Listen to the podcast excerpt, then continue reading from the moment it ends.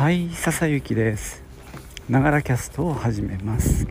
この番組は59歳の私笹雪の声のブログ声の日記です。通勤途中に歩きながら収録してますので息がはあはあ上がったり周りの雑音騒音風切り音などが入ったりしますけど何卒ご容赦ください。うんだいぶ涼しくなってきたね。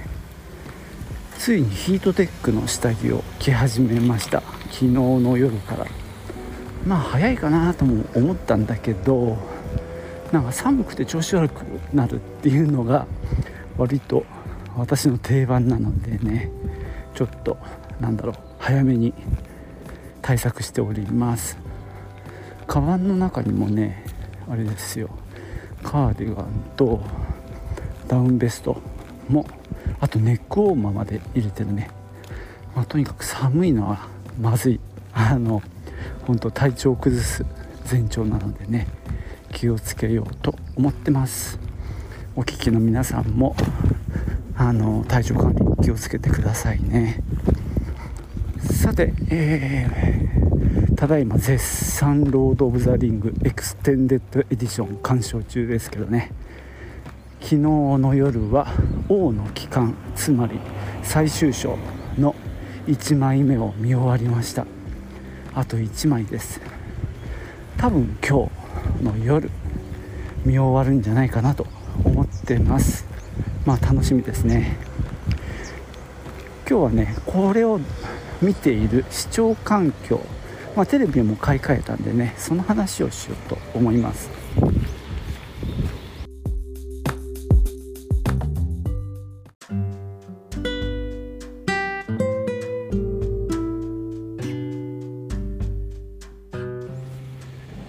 えー、ちょっと前にお話ししたんですけど、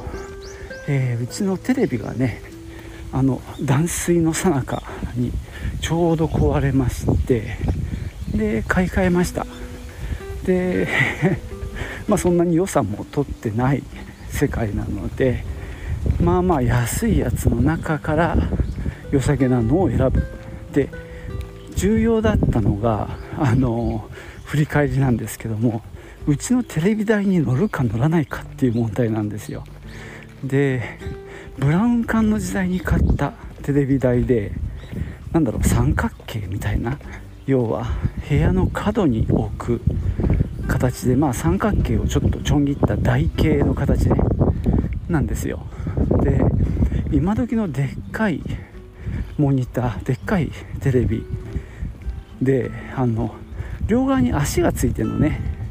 それだとねギリギリ乗るか乗らないかぐらいで危ないのね。なので、まあ、今回のテレビの選択で重要だったのは足が真ん中にあるタイプ。っていうことでした。で最初はパナソニックで検討してたんですが足1本になると高くなるのね。高級仕様らしいですあれは。で見つけたのがシャープのアクオスの40か43かな、まあ、7万円台だったと思うんですがまあそれを購入しました。であのー、うちはえー、っとブルーレイ、まあ、の、まあ、録画するのが1台ソニーのがあるんですね。DVD ブルーレイプレイヤー兼録画の機能がある。すごろくっていうブランドだったかな。なんかそんなのが1台あってまあ特にアニメの録画なんかにはそれを活用していてあと例えばボードゲームとかね新海誠とかまあえー、っと10個もうんと登録しておくとその文字で引っ掛けて勝手に録画してくれるっていうのが結構便利なんですね。まあ、それはそれで。であと1台は息子が買った全録。これパナソニックです、まあ、これはこれで便利に使っててリアルタイムで見なくてもあのちょっと遅れちゃってもね遡ってすぐ見れるんで重宝しております。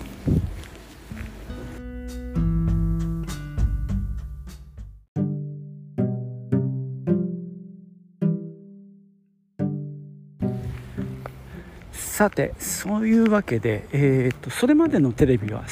ソニーだったんですねなのでソニーのテレビとソニーの、まあ、ブルーレイレコーダーは非常に相性が良くって電源なんかも連動してるのね。つまりえっ、とレコーダーの電源を入れるとテレビも勝手にオンになったり、まあ、あと音量ボタンなんかも、えー、連動してるのでどっちで触っても同じ結果になったりしてそのあリモコン間違えたみたいなことがなかったんですよ。ところがこのシャープに買い替えてからはそれが今多発してましてあのリモコン今3台あるんですね、えー、テレビつまりシャープのとさっき言ったブルーレイレコーダーソニーの、えー、リモコンとあと、えー、全録のねパナソニック。これがですね今大変混乱を招いてます。なので普通に例えばなんだけどそのパナソニックの全録で、えー、見逃した朝ドラを見ますよね。その時はえー、っとパナソニックのリモコンで呼び出してあの見始めるんだけどそこでちょっと音声音量を変えたいなと思ってそのリモコンで音量ボタンを押してもこれがですねなぜか変わらない。どういうこっちゃ？いやまあ確かにそうなんだなと思ってあのテレビのシャープのリモコンを持って音量だけ変えるっていうことが多発してます。同様にそのソニーのすごろくブルーレイレコーダーも同じことが起きていて音量変えたいだけなのにあのリモコンを持ち帰る。しかもその最新のシャープのリモコンまあちょっと長めで薄いんですよね。でそのパナソニックの全録の方も似たようなサイズ感なのでまあまあの確率で間違えてます。まあこれは単にあの老化かなと思うんだけどもうちょっと年を取ったせいか分かりませんがその割と新規参入のその2台のリモコンが似たようなサイズ感なので間違いがち。なのでなんとなくねギクシャクしてるんですねこのテレビの視聴環境が。でとりあえずですねあまりにも不便なので昨日、えー、調べてというか最初ネットで調べて要はねソニーのブルーレイレコーダーのリモコンとシャープのテレビを、まあ、連携させようと思ってネットでね調べて3つぐらいやり方やったんだけどダメで、まあ、なんせ古いテレビだもんでねちょっと載ってないみたいでで取説を探したら取説ファイルから出てきてあのやり方が書いてあったんですよ。で助かりました。それでねなんとかソニーとそのテレビはシャープのテレビは連携できたので、まあ、電源のオンオフとか、まあ、電源のオフはもともとついてるのかな。でとにかく音量ですね。音量は言うことを聞くようになりました。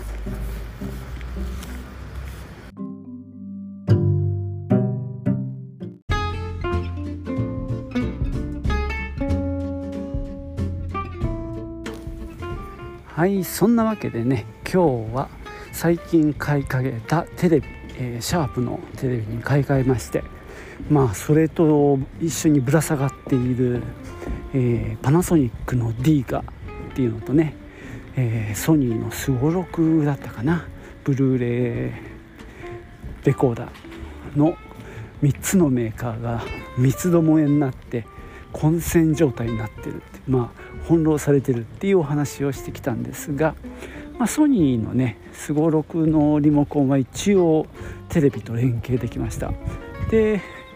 リーガの方も多分設定できそうなので、えー、今日もその辺は解決しそうです。そうすればねかなり快適に使えるような気がしますね。